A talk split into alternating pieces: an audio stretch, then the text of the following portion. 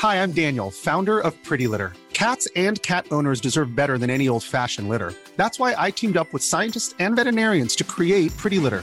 Its innovative crystal formula has superior odor control and weighs up to 80% less than clay litter. Pretty Litter even monitors health by changing colors to help detect early signs of potential illness. It's the world's smartest kitty litter. Go to prettylitter.com and use code ACAST for 20% off your first order and a free cat toy. Terms and conditions apply. See site for details. El duelo migratorio es un tipo de elaboración de pérdida que empieza cuando uno emigra. Estamos hablando de personas que dejan atrás muchísimas cosas con la intención de alcanzar un sueño, el cual puede culminar en éxito e integración de la persona a esa nueva ciudad o país o desencadenar sufrimiento e inadaptación si el duelo no se procesa correctamente. ¿Cómo llevarlo a cabo? Hoy tenemos una invitada especial que nos hablará acerca de este tema, así que por favor ponte cómodo, ponte cómoda porque ya estás en terapia.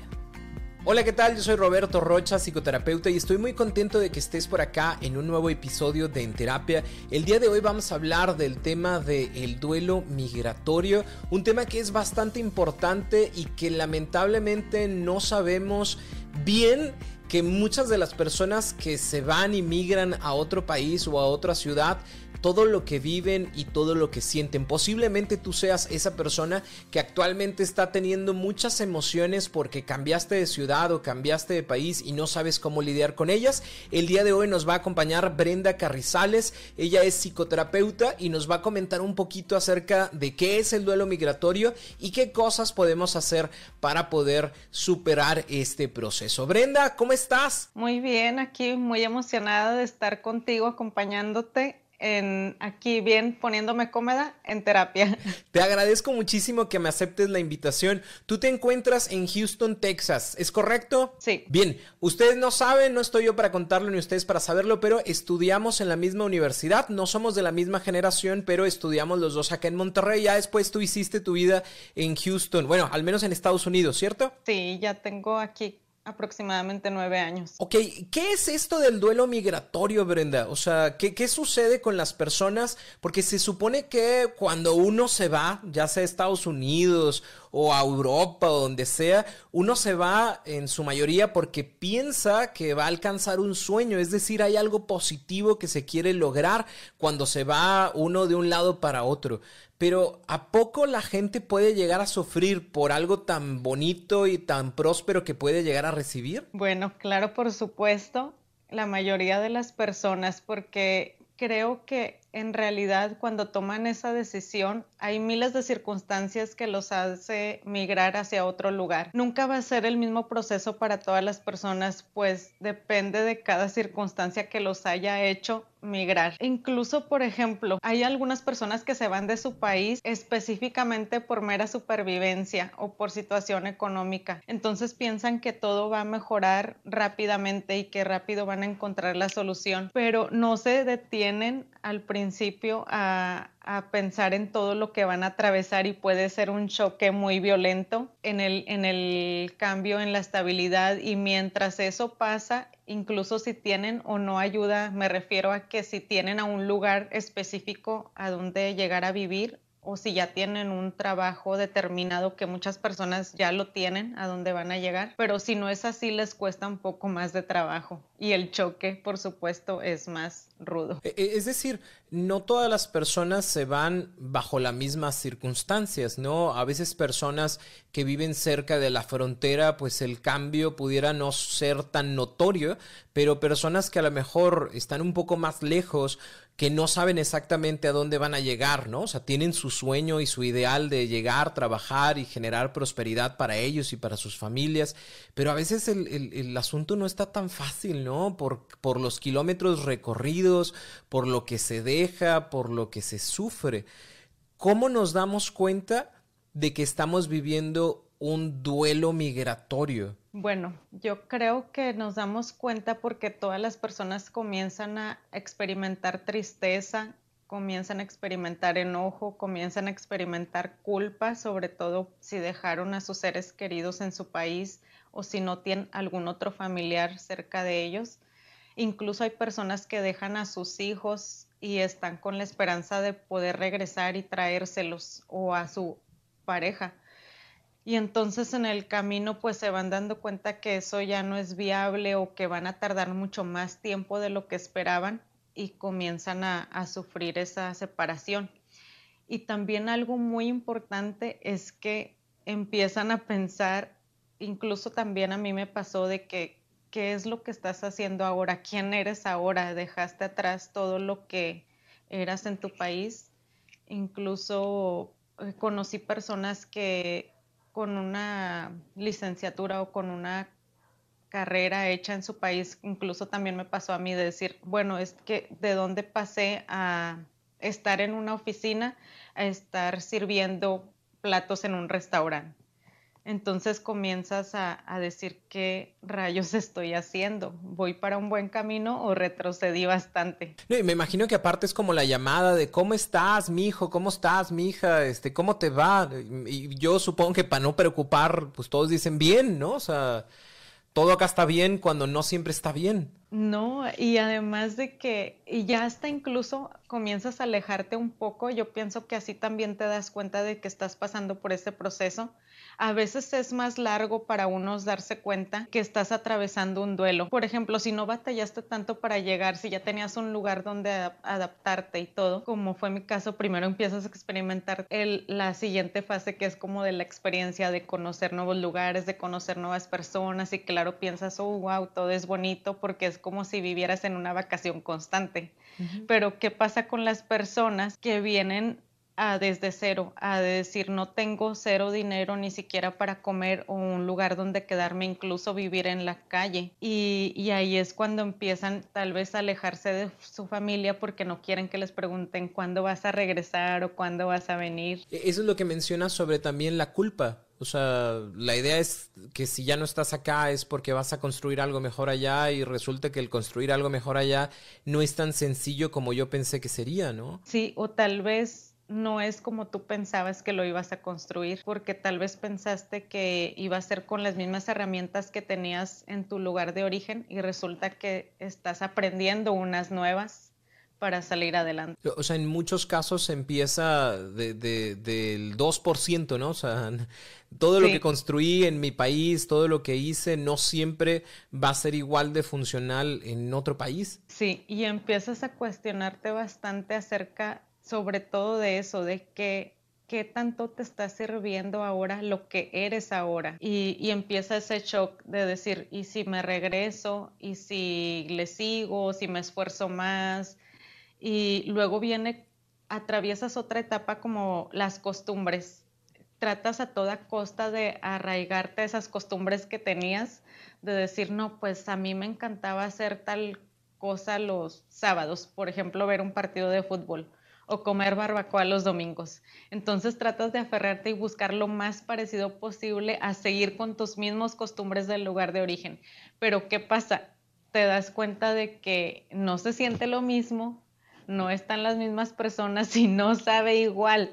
¿Y luego qué hago con eso? O sea, ¿no se supone que eso sería como ir un poquito para atrás? O sea, se supone que me fui a otro lugar para vivir otras cosas y resulta que estoy buscando lo mismo que tenía antes. Sí, y incluso empiezas a cuestionarte todo. Conocí a una persona que entró en tanta, en tanta ansiedad de decir, no sé qué estoy haciendo aquí, aquí tenía un mejor trabajo que el que tenía en su país. Incluso aquí tenía un negocio. Entonces, pero llegó tanta su ansiedad de estar pensando que estaba haciendo las cosas mal que comenzó a enfermarse y pensó que se iba a morir en cualquier momento y no tenía ningún familiar cerca y que nadie iba a poder venir por su cuerpo y se lo iba a poder llevar a su país. Yo tenía conociendo a esa persona alrededor de cinco años. De repente un día me dice, ¿sabes qué? Ya no puedo más, me voy a regresar a mi país. Y yo, mira, trata de tranquilizarte, piensa bien las cosas, ya no. Él empezó a mandar su dinero hacia su país y montó un negocio sin él estar allá y se fue. De, un, de una semana a otra se fue, se deshizo de su carro, de sus cosas y todo se fue porque no pudo con la ansiedad. Y yo estuve hablando con esa persona eh, semanas o meses, incluso años después de que ya nunca regresó. No se murió de nada ni estaba enfermo de nada, o sea, era simplemente, fue tanta su ansiedad que no pudo más. Es que digamos que cuando existe este duelo, no solamente es el duelo que se siente ahorita, o sea, es, es un duelo múltiple por el hecho de que no solamente se dejó algo, o sea, se dejaron muchas cosas. En, en muchas situaciones cuando uno tiene el duelo, por ejemplo, por una mascota, o el duelo porque chocaste el coche, o el duelo porque se murió eh, un abuelito, ¿no? Obviamente te duele mucho, pero es mi abuelito, o sea, duele lo que compartí con él. Pero acá en un duelo migratorio pareciera que me duelen muchas cosas al mismo tiempo. Ya no es mi casa, ya no está mi familia, ya no están mis amigos, ya no están las cosas que disfrutaba hacer los fines de semana, eh, mucha de la ropa que tenía, pues a lo mejor tampoco me la traje, o sea, son muchas cosas las que extraño, son muchas cosas las que me duelen y que me imagino también que puede ser una constante, no es nada más la primera semana que me dolió y que pues ya ni modo, aquí estoy, sino tal vez semana tras semana y como dijiste, ¿no? Bueno, yo, yo soy de México y estoy en Estados Unidos y déjame ver dónde venden barbacoa los domingos, ¿no? Y, y porque estoy buscando tener como esta cercanía a lo que en algún momento viví, ¿no? Sí, estoy en Estados Unidos o estoy en Europa o estoy en Sudamérica, pero déjame busco las canciones que ahora me imagino que a través de, pues, de Spotify y cualquier tipo de lugar, pues uno se conecta con aquello con lo que normalmente se conectaba estando en su lugar de origen. Y a veces en lugar de generar algo bonito y agradable, se genera también esta sensación de tristeza, de nostalgia, de, ay, déjame pongo las canciones de los Tigres del Norte, aunque pareciera así como, como un cliché, pero, pero imagino que es cierto, o sea, se sienten diferentes estando en otro espacio y en otro lugar. Sí, y yo creo que bastantes personas lo que les sucede es que siempre están añorando. Y yo creo que un problema grave es cuando ya no atraviesen esa etapa, porque siempre están diciendo, no, es que fíjate que no tengo amigos aquí porque mis amigos allá en tal lugar eran mejor. Es que entonces cuando mi mamá me hacía esta comida era mejor que esta. Y es que entonces allá este, mi familia está de vacaciones y no sé qué tanto. Se la pasan añorando cosa tras cosa o actividad que pasaba, incluso si ya pasaron años. Y lo que pasa es que no están viviendo ni aquí ni allá. Se quedan completamente en medio, ¿no? O sea, o sea, aquí estoy porque aquí es donde trabajo y aquí es donde vivo, pero tampoco vivo donde vivo sino estoy constantemente añorando esas situaciones que en algún momento viví. Eh, hay, hay, digo, no sé si eso como quiera siga pasando por el resto de la vida. Eh, eh, bueno, yo en mi, en donde estoy, ¿no? Yo de repente extraño a lo mejor ese caldito de pollo de la casa de mi mamá y la tengo a 20 minutos, ¿no? Sí. No dejo de extrañar esa parte, pero entiendo también que aquí en mi casa también se puede hacer el caldo de pollo con los ingredientes y la forma en la que se puede hacer. ¿Hay algo que se puede hacer para no continuar con esta añoranza que me duele y me lastima? Lo que pasa que en un primer instante o en unos primeros instantes muchas personas ni siquiera se dan cuenta, pero cuando pasa esa situación incluso llegas a estar como en una forma de desadaptación que estás comienzas a cuestionarte todo, incluso hasta tal vez hasta tu religión. Personalmente yo pasé por un proceso de que en mi familia siempre fuimos católicos y cuando estuve acá cierto tiempo sola no sé, digamos un año, empecé a ir a todas las religiones que encontré. Fui parte de cada una por bastante tiempo. Y ya al final, este, no sé, es, pero todo es parte del proceso de estar como en la negación o de estarte buscando quién eres o qué es en lo que realmente crees. Y todo es un proceso porque al final vuelves a, a unificar todo, de decir, no, es que yo soy esta persona, solo era cuestión de, querías experimentar o querías conocer o buscar. Ahorita que dijiste negación, digamos que los las etapas de duelo que se viven comúnmente cuando alguien fallece, cuando termina una relación y demás, son las mismas que se viven también en un duelo migratorio, ¿sí? O sea, ya hablamos de la tristeza, ya hablamos de la negación, de la negociación para ver si estoy haciendo lo correcto. Eh, eh, ¿Tienen algún tiempo determinado? ¿Cada persona las vive de manera diferente o cómo funcionan? Yo creo que para todos son súper diferentes. Por ejemplo, en mi caso tardé muchísimos años en asimilar que estaba en un proceso de duelo porque tardé años decidiendo si quedarme o regresarme. Entonces eso no, no puede suceder cuando una persona dice, no, pues yo voy a estar allá en este país cinco años, luego me regreso a continuar con mi vida como estaba antes. Pero lo que, no, lo que saben muchas personas o que muchas personas no saben es que cuando regresas a tu lugar de origen y sientes ese choque de decir, no, es que aquí ya no es mi casa. Y no es porque lo que tenías antes o por lo que eras antes no sea valioso, sino porque ya no eres esa persona, cambiaste. Entonces ya es, yo creo que cuando comienzas a tener como ya a pasar por la última etapa de aceptación, de decir ya atravesé por todo esto, soy otra persona, crecí, ahora tengo otros gustos. La otra vez estaba pensando, ¿hace cuánto tiempo que no he ido a comer tacos? Ni siquiera lo recuerdo. Y cuando antes me la pasaba buscando, ay, vi un mensaje de alguien que estaba en tal taquería, voy a ir a probarlos a ver si saben igual. Eh, para la gente que nos escucha en, en otros espacios fuera de México, los tacos es algo de todos los días de, de, México. O sea, desayunas tacos, comes tacos y cenas tacos, ¿no? Hasta cuando va a ser el aniversario de algo, vas a los tacos que todavía están más caros.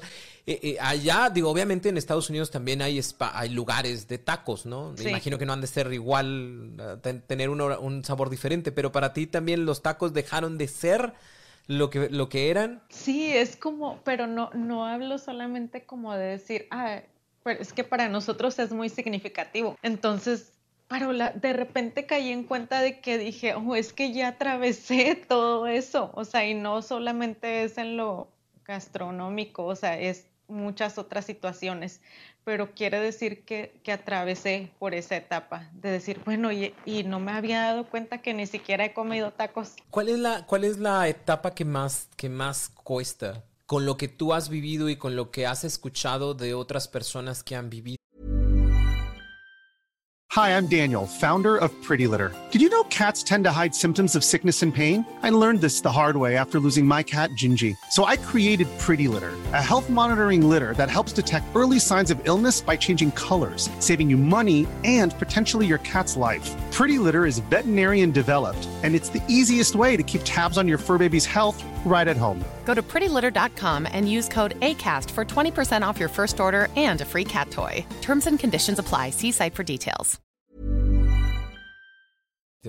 Yo creo que es la primera etapa porque estás en un proceso de, de, dolor y de encontrar tu lugar, de estar buscando qué cosa te va a funcionar, para dónde vas, qué cosas nuevas quieres hacer, qué quieres experimentar. Y además también por ejemplo, yo que estoy en Estados Unidos también, el lenguaje. Ahorita es fecha de que estoy en una escuela de inglés todavía. Es como la quinta vez que entro a una escuela de inglés. Es como algo que no, cada vez avanzo más, obviamente, pero tal vez porque me relaciono con casi todas personas hispanas me ha costado más trabajo. Pero también es, es, como esa parte de la negación que pudiéramos llegar a sentir, ¿no? O sea, si bien es cierto, puedo comunicarme con personas hispanas, pero también hay otras puertas que se abren cuando hay una total integración o una mayor integración ¿no? al, lugar al que me encuentro. Eh, tristemente creo que muchas de las personas, eh, a mí me toca acompañar a muchas personas también de otros países en este tipo de duelos y, una de las cosas que mencionan es el hecho de que sí están allá, pero solo se relacionan con personas que ya conocen o solo se relacionan con personas que hablan el mismo idioma, idioma o que tienen los mismos gustos, ¿no? Y, y, lamentablemente eso hace que eh, el espacio que pueda yo tener es una zona muy cómoda, pero muy corta. es como las posibilidades están cerradas si te mantienes ahí. Sí, e, entonces es como el, el saber, entender y aceptar que si quiero más, ¿no? Y no estoy hablando exclusivamente de dinero, porque no es así como un tema de, una cuestión tacaña, huraña de quiero más dinero, sino quiero más oportunidades, quiero conocer más personas, quiero tener eh, mejores escuelas, quiero tener mayor acercamiento a otras oportunidades, pues yo también tengo que aceptar que soy una persona que viene de afuera, pero que este espacio también es mi lugar y que también tengo que empezar a echar raíz, ¿no? Y, creo que el echar raíz a veces es como sentir esa culpa de este no es mi lugar o este no es mi país, este, esta no es mi zona, ¿no? Y por eso mismo hago como que vivo, pero no estoy completamente eh, comprometido con el lugar en donde vivo. Sí, muchas personas atraviesan con eso que piensan que lo que ellos hacen aquí o la circunstancia donde están parados ahorita no es nada valioso, pero cualquier lugar por donde vas atravesando, todo todo tiene un aprendizaje y todo te va a servir, absolutamente todo. Ah, hay personas que se fueron con una licenciatura o con una maestría o con un doctorado y resulta que no están trabajando de lo mismo porque a final de cuentas eh, no está avalado ¿no? Su, su conocimiento o su, su, capacidad de trabajo en, en, en otro país, ¿no? Pero si bien es cierto, eh, muchas de las personas que cruzan van a cruzar y van a empezar desde abajo, literalmente. Eh, y eso les va a ayudar también a crear otras herramientas. A lo mejor ahorita, digo, tanto Brenda como yo lo decimos de una manera sencilla y simple de avanza y vas a ver que vas a encontrar la luz del otro lado del túnel. Pero pues no es tan fácil, o sea, lo, lo, decimos con mucho respeto porque no es tan fácil. Eh, habrá algunas personas que sí es cierto, les tome un año adaptarse y sentirse que están realmente en el espacio en donde están y habrá otras personas que les lleve 10, 20 20, 30 años o, toda la vida y nunca se adaptaron. Ahora, si yo ya me di cuenta de que estoy viviendo este duelo porque hay tristeza, porque hay sufrimiento, porque de repente hay situaciones físicas también, ¿no? Que, que me dicen que no lo estoy procesando de la mejor manera. ¿Qué cosas pudiera empezar a hacer, Brenda, para para ir ahora sí como caminando en este proceso de duelo para llegar en algún momento a la aceptación? Tratar de nunca perder el objetivo de vista. ¿Qué fue lo que te hizo migrar a otro país? No debes perder ese objetivo de vista porque es fácil. ¿Cómo sé yo cuál es mi objetivo?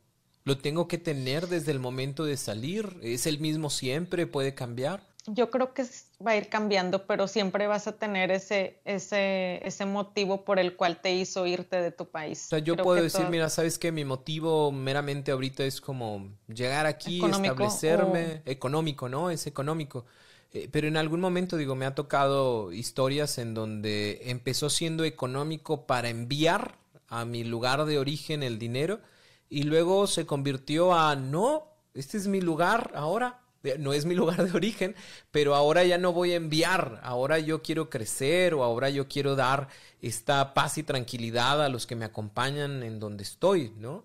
O hay personas que a lo mejor eh, iniciaron una relación estando allá o terminaron una relación que tenían acá y pues el objetivo también se cambia y se modifica, ¿no? Sí, se cambia y, y siempre, siempre yo digo que tienes que encontrar tu paz también, porque no, como dices tú, al principio a lo mejor era para mantener a su familia y para ayudarlos, o tal vez alguien estaba enfermo y tenían que salir de esa situación, pero cuando eso ya está en calma, o, te está costando tu paz a ti, tienes que parar. También hay que buscarse, no, no todo en la vida va a ser siempre estar buscando un trabajo o siempre estar esforzándote para las otras personas porque si no estás bien tú, no vas a poder ayudar a los demás, vas a entrar en un caos constante. ¿Sería bueno que empiece a hablar yo también con otras personas de cómo me siento o, sería como molestarlos o incomodarlos en sus propias vidas? Yo creo que siempre es correcto hablar con otras personas, incluso si tienen la posibilidad de buscar ayuda especializada, sería mucho mejor, porque la realidad de las cosas es que es fácil perderse, de verdad, lo digo por experiencia. ¿Cómo sé que es una buena persona para platicar. Eh, me encantaría esa parte de tomar terapia, pero fíjate que ahorita pues, todavía me estoy acomodando. Este, y estoy buscando personas para platicar. ¿Cómo sé que es una buena persona para poderle platicar que tengo mis dudas, que no me siento plenamente contento, contenta de este cambio que di, que, que me quiero regresar? O sea, cada día digo, no, aquí me quedo y luego después en la noche digo, no, ya me quiero regresar. ¿Cómo sé que es una buena persona para platicar? Yo creo que una buena persona para platicar es aquella persona que te da tu espacio para escucharte. Esa persona que está dispuesta a escucharte, incluso si al otro día le vuelves a decir lo mismo y después a la otra semana le vuelves a decir lo mismo y está dispuesta a escucharte otra vez, yo creo que es una buena persona. Incluso tal vez la otra persona no tenga las habilidades para responderte y tal vez solo te esté escuchando, pero entre tú más lo externes o más lo digas, tú solo vas a encontrar las respuestas. Eh, sí, digo, también cuidar el hecho de que habrá personas o habemos personas que estamos pasando por otros procesos, ¿no? Y si a lo mejor yo también estoy en el mismo proceso que tú, pero ya estoy así como muy harto, muy harta, cuando tú vengas y me digas, es que ya me quiero regresar, pues probablemente yo te diga, pues regrésate, no pasa nada y demás, ¿no? O sea, uno también tiene que ver eh, con quién va a compartir, porque a final de cuentas, pues todos estamos viviendo cosas, ¿no? Y a lo mejor eh, si es mi, mi amigo, si es mi amiga, pero tal vez no es la parte más objetiva que estoy buscando en este momento, ¿no? Y ahí sí tendré que ir a buscar otra persona que a lo mejor se sienta o se encuentre mucho más estable para que desde esa estabilidad pueda compartirme algún tipo de, de consejo, ¿no? Yo creo que a lo mejor Brenda, eh, que aparte de ser psicoterapeuta, pues ya tiene su, su, tiempo vivido, ¿no? En otro país, que ya dice, oye, yo voy a México y pues quiero mucho México, pero pues ya no me siento como parte de México, ¿no? O sea, si me pones el celito lindo, te lo canto, pero así que tú digas, déjame, me quedo tres meses acá, pues a lo mejor ya no nos aguantas, ¿no? Eh, pero a lo mejor puedo acercarme contigo y yo sé que lo que voy a recibir de ti va a ser más un acompañamiento, porque me vas a decir o me vas a entender de sí, ya pasé por esa, sí, ya sufrí, sí, ya dije me regreso, sí, ya dije qué estoy haciendo aquí, o sea, esas ya las pasé, son parte de un proceso natural de adaptación que tenemos a otro país, a otra cultura, a otra forma de vida, ¿no? Y, eso me va a ayudar más que a lo mejor alguien que ahorita está pasando por una situación a lo mejor problemática que me dice, pues regrésate, ¿qué andas haciendo sufriendo acá? Mejor ya vete, ¿no? Y, y, aparte con lo que mencionaste, de tener bien claro cuál es el objetivo y el motivo por el cual estoy haciendo las cosas, eso también va a ayudar a que este proceso se mantenga de una forma mucho más estable. ¿Hay alguna otra cosa que todavía nos falte hacer para que este proceso se pueda realizar? Hay una cosa muy importante y es que las personas deben estar completamente abiertas a nuevas experiencias, porque la cultura es diferente y como hablamos hace rato, uno tiene que tomar esas, esas reglas en, como dice el dicho de decir, a donde fueses, haz lo que vieses. Entonces hay que estar abierto hacia las expectativas y hasta las nuevas experiencias. ¿Te tocó algo que tú dijeras, no, no, no, no, yo no hacía esto y, ahora acá eh, es parte de lo que tengo que hacer como, como la cultura? Pues fíjate que aquí hay muchas costumbres que me gustan mucho, como las etapas del año están muy, muy marcadas, como por ejemplo, aquí en primavera se hace tal cosa, tal cosa, tal cosa, y en verano se hace tal, tal, tal, y no te lo puedes saltar porque si no, no eres un auténtico tejano, digamos. Y a mí me encanta esas cosas, tal vez por eso siento que ahora aquí es mi casa. Eh, sí, fíjate, hay, hay muchas personas que se van a otra ciudad pero no viven en la ciudad en la que están. O sea, es como, no, yo soy mexicano, no, yo soy ecuatoriano, no, yo soy nicaragüense y voy a hacer lo que siempre he querido hacer, ¿no? Pero si ya estás en otro espacio y en otro lugar, es importante saber que, como dice el dicho, este, tú podrás salir de México, ¿no? Pero México nunca saldrá de ti, ¿no? Y a lo mejor si te ponen la chona, pues te pones a bailar, pero también eh, conozco canciones de aquí y también aprendo cosas de acá y también empiezo a estar en las fiestas propias de los lugares en donde me encuentro, ¿no? Y, y eso va a ayudar más al proceso de adaptación y va a ayudar cada vez más a que sienta que este espacio es mi espacio.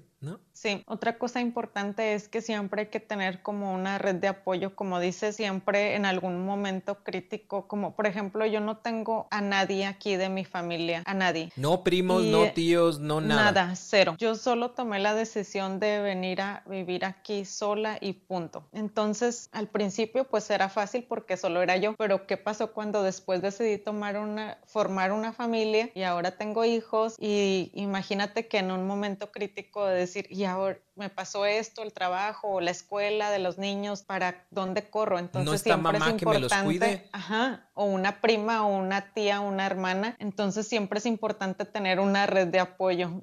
No importa si eres hombre o mujer, pero siempre es importante tener alguien confiable. O sea, no te quedes solo. No. ¿Y, y es fácil hacer amistades en un nuevo lugar en donde, pues a final de cuentas, no conozco a nadie? No, no es nada sencillo. ¿Con qué retos te topas? Ah, pues primero, aquí hay algo muy importante, es que las personas son muy separadas, siempre están como en su individualidad. Por ejemplo, aquí no vas como allá a decir, ay, paso por la casa de mi abuelita y luego voy con mi tía o, ay, me queda de paso la casa de mi amiga y llego sin avisar. Aquí eso no pasa. Si tú no avisas que vas a ir a visitarlos, ella no te va a recibir o simplemente no está o está en otras ocupaciones o llegas y dices, ¿qué haces aquí? O sea, ¿por qué viniste? Entonces eso complica un poco las cosas en, en, hacer amistades. Sí, digo, a nosotros nos toca por, por estar cerca de, de, la, de, la, frontera que cuando vamos para allá y vamos de compras, eh, a mí lo que más me sorprende es que no hay gente en la calle. O sea, no, no es como de acá en, en Monterrey, México, la gente camina en la calle y va eh, caminando a hacer cualquier cosa, ¿no? Y entonces de repente vas allá y oye, y la gente hasta que llegas a un mall o hasta que llegas a, a, un supermercado ya dices, ah, aquí está toda la gente, ¿no? O sea, siempre están en sus coches, pero no está afuera. Entonces, eh, obviamente es una situación diferente y como dijiste, eh, es importante que me adecue o me vaya adaptando a las situaciones, pero también que no me vaya quedando solo, que me vaya quedando sola. Puede ser difícil, pero es necesario porque pareciera que si yo no me doy la oportunidad de acercarme al otro, el otro no va a venir. ¿sí? No o sea, va a venir y es como si te estuvieras aislando. Ajá, sí, sí, sí. Y si ya estás en un proceso, por ejemplo, en la etapa de, de tristeza, eh, dentro de este, de este duelo, pues más triste se va a sentir porque es como sí. no tengo a nadie, o sea, con quién me acompaño o a quién le digo o a con quién hablo, ¿no? Entonces sí es como el salir y buscar. Sí, estar abierto a, a las expectativas y también a apoyar a otras personas. Ah, ahora, una duda. ¿Qué pasa, por ejemplo, cuando este proceso de duelo no solamente lo vivo yo, sino que traigo personas al lado mío, llámese hermanos o llámese hijos, a, este proceso de duelo? O sea, eh, sería como en el avión, o sea, primero a los más pequeños hay que ponerles la cámara esta para que respiren y luego ya nosotros los adultos, o, o primero yo y luego los niños, ¿cómo, cómo funciona? Mira, yo creo que es primero yo, porque ¿cómo vas a ayudar a otra persona si tú no estás bien y si estás también ahí tirado?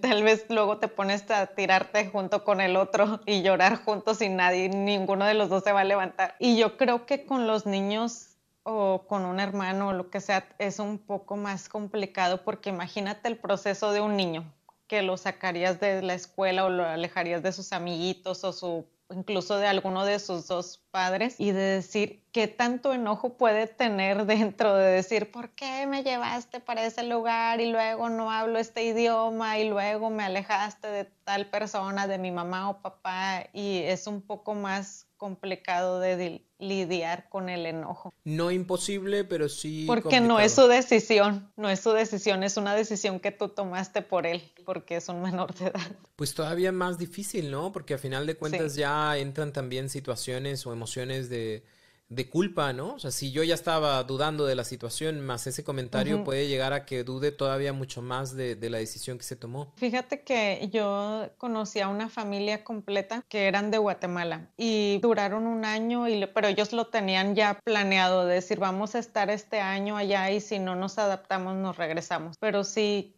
influyó bastante que los niños no se adaptaron a las escuelas por el idioma y decidieron regresarse a su país. Claro, como mencionaste al principio, ¿no? Cada persona sale de su país o de, su ciudad eh, por situaciones diferentes.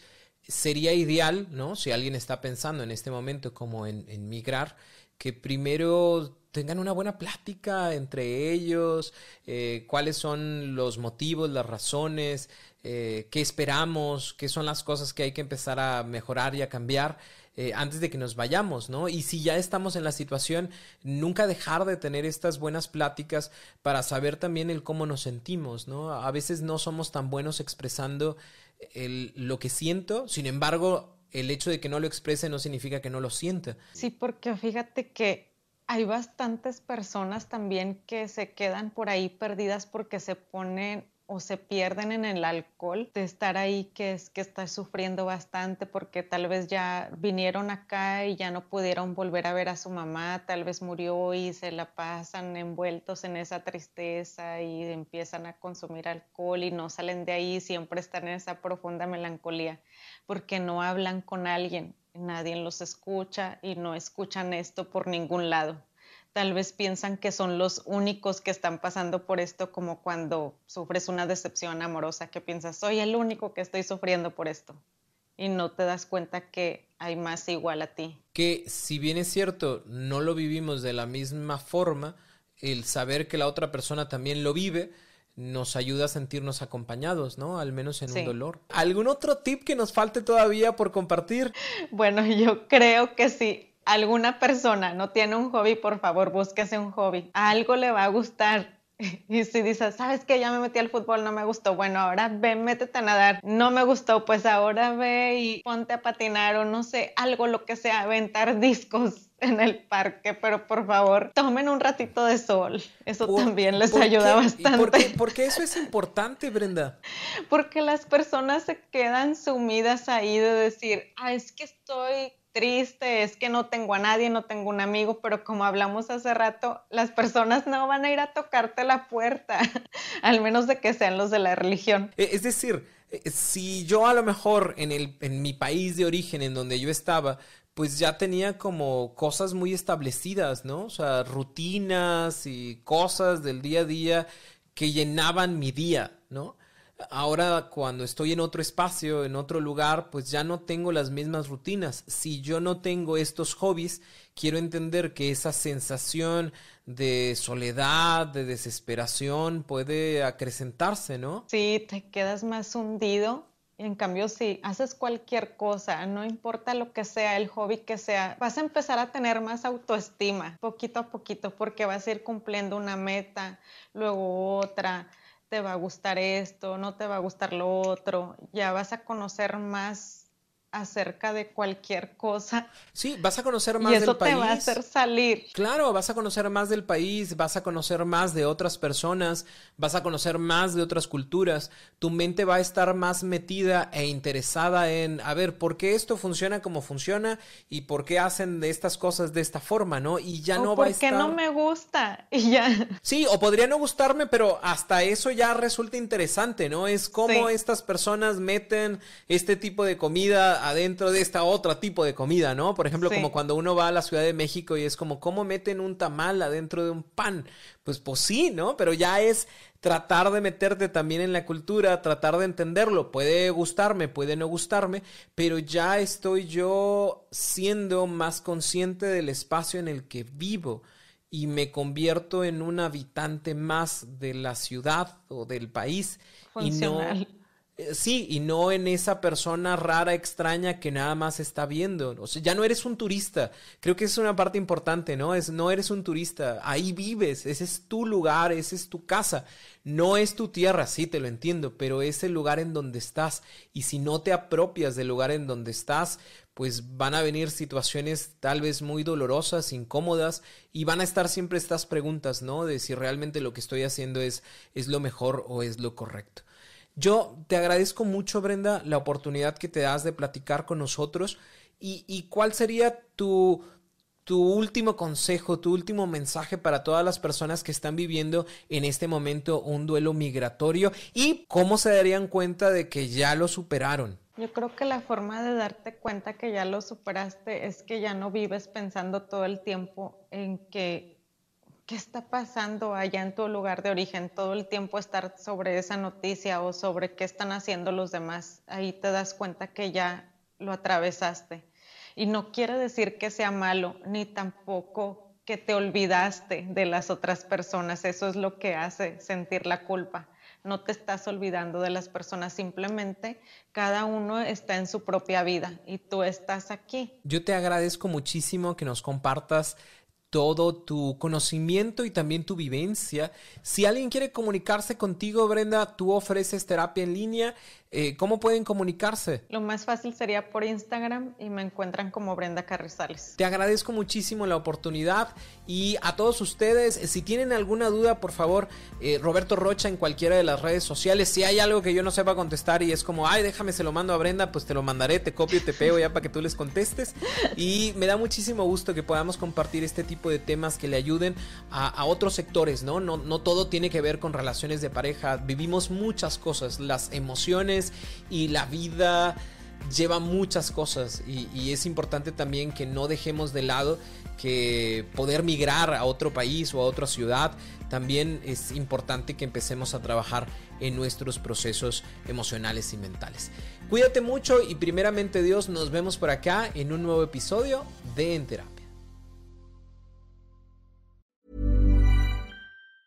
Hi, I'm Daniel, founder of Pretty Litter. Did you know cats tend to hide symptoms of sickness and pain? I learned this the hard way after losing my cat, Gingy. So I created Pretty Litter, a health monitoring litter that helps detect early signs of illness by changing colors, saving you money and potentially your cat's life. Pretty Litter is veterinarian developed, and it's the easiest way to keep tabs on your fur baby's health right at home. Go to prettylitter.com and use code ACAST for 20% off your first order and a free cat toy. Terms and conditions apply. See site for details.